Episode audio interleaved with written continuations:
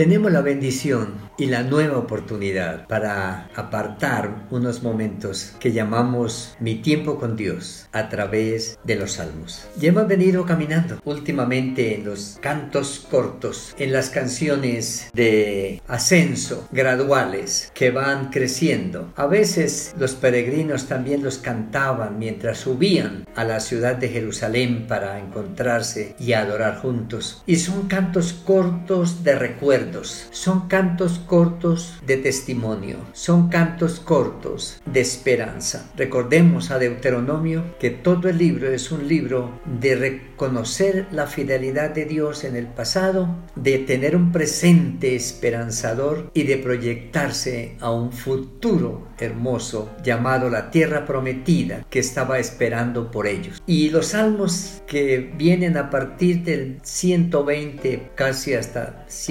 134, 35 más, son salmos cortos, canciones que el pueblo en un momento canta, ah, se detiene, canta y avanza. Y este salmo, el número 124, es un salmo que trae a la memoria un portento que el pueblo de Dios no puede olvidar. Un pueblo de Dios protagonista y un pueblo de Dios que recibió el testimonio de los protagonistas. No solo se, recuenta los que estuvieron presentes en el milagro de Dios, sino cómo los que estuvieron presentes transmiten este mensaje, este testimonio esperanzador a sus generaciones para que ellos puedan seguir confiando en el Señor en cualquier circunstancia de la vida, por dura que ésta parezca. El salmo es un salmo corto que comienza diciendo a no haber estado Jehová por nosotros, diga ahora Israel, a no haber estado Jehová por nosotros, cuando se levantaron contra nosotros los hombres, vivos nos habrían tragado entonces, cuando se encendió su furor contra nosotros. Entonces nos habrían inundado las aguas, sobre nuestra alma hubiera pasado el torrente, hubieran entonces pasado sobre nuestra alma las aguas impetuosas. Bendito sea Jehová, que no nos dio por presa a los dientos de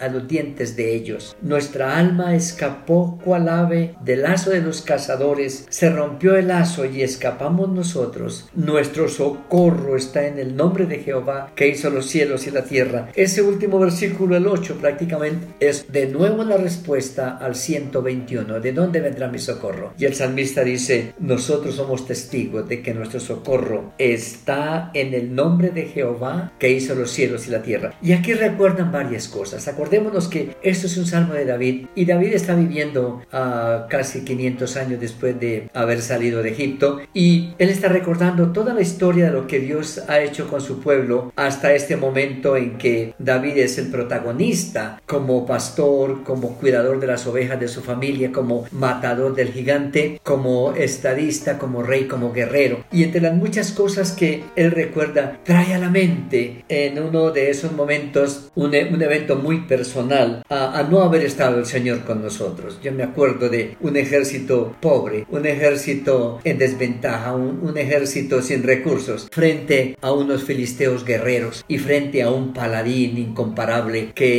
infundía terror. Pero Jehová estaba con nosotros y entonces no nos tragaron vivos, en la figura. Ah, si Él no hubiera estado con nosotros, nos, nos hubieran tragado vivos. Hubiéramos sido presa fácil de ellos, nos hubieran destruido. Versículos 1 al 3. Pero luego dice, mirando al pasado, uno puede ver cómo es que pudimos enfrentar a un gigante como este. Porque históricamente en nosotros está la historia de un Dios que actúa permanentemente a favor de su pueblo. Y recordamos aquel momento también cuando estábamos frente a un ejército, o no frente a un ejército más bien, sino encerrados por un ejército porque venía sobre nuestros hermanos, nuestros antepasados, y de frente de ellos estaba el mar rojo. Entonces nos habrían inundado las aguas, él dice. Si el Señor no hubiera estado con nosotros, hubiéramos muerto ahogados. Si el Señor no hubiera estado con nosotros, los egipcios nos hubiesen hecho presa fácil y en el mar nos hubiesen destruido porque hubiésemos sido alcanzado, alcanzados por ellos y muertos por ellos. Nos habrían inundado las aguas. El torrente hubiera pasado sobre nosotros, hubiera pasado sobre nuestra alma las aguas impetuosas. Estábamos frente a esa realidad, pero porque Jehová Jehová estaba con nosotros, tuvo misericordia de nosotros y esta tempestad, las aguas impetuosas, abrazaron y destruyeron fue a nuestros enemigos. Y como termina él diciendo, bendito sea el Señor, bendito sea el Señor que no nos dio por presa a, y podemos decir, bendito sea el Señor que no nos ha dado por presa, no nos ha dejado en las manos de los problemas, no nos ha dejado en manos de la enfermedad, de la tristeza, de la soledad, de la escasez y del dolor. Bendito sea el Señor que ha tenido misericordia de nosotros, guardando nuestra vida, socorriéndonos lo necesario para vivir, guardando nuestra familia, proveyendo educación, proveyendo recursos para la vida y para la piedad. Bendito sea el Señor, dice el, salmista. Nuestra alma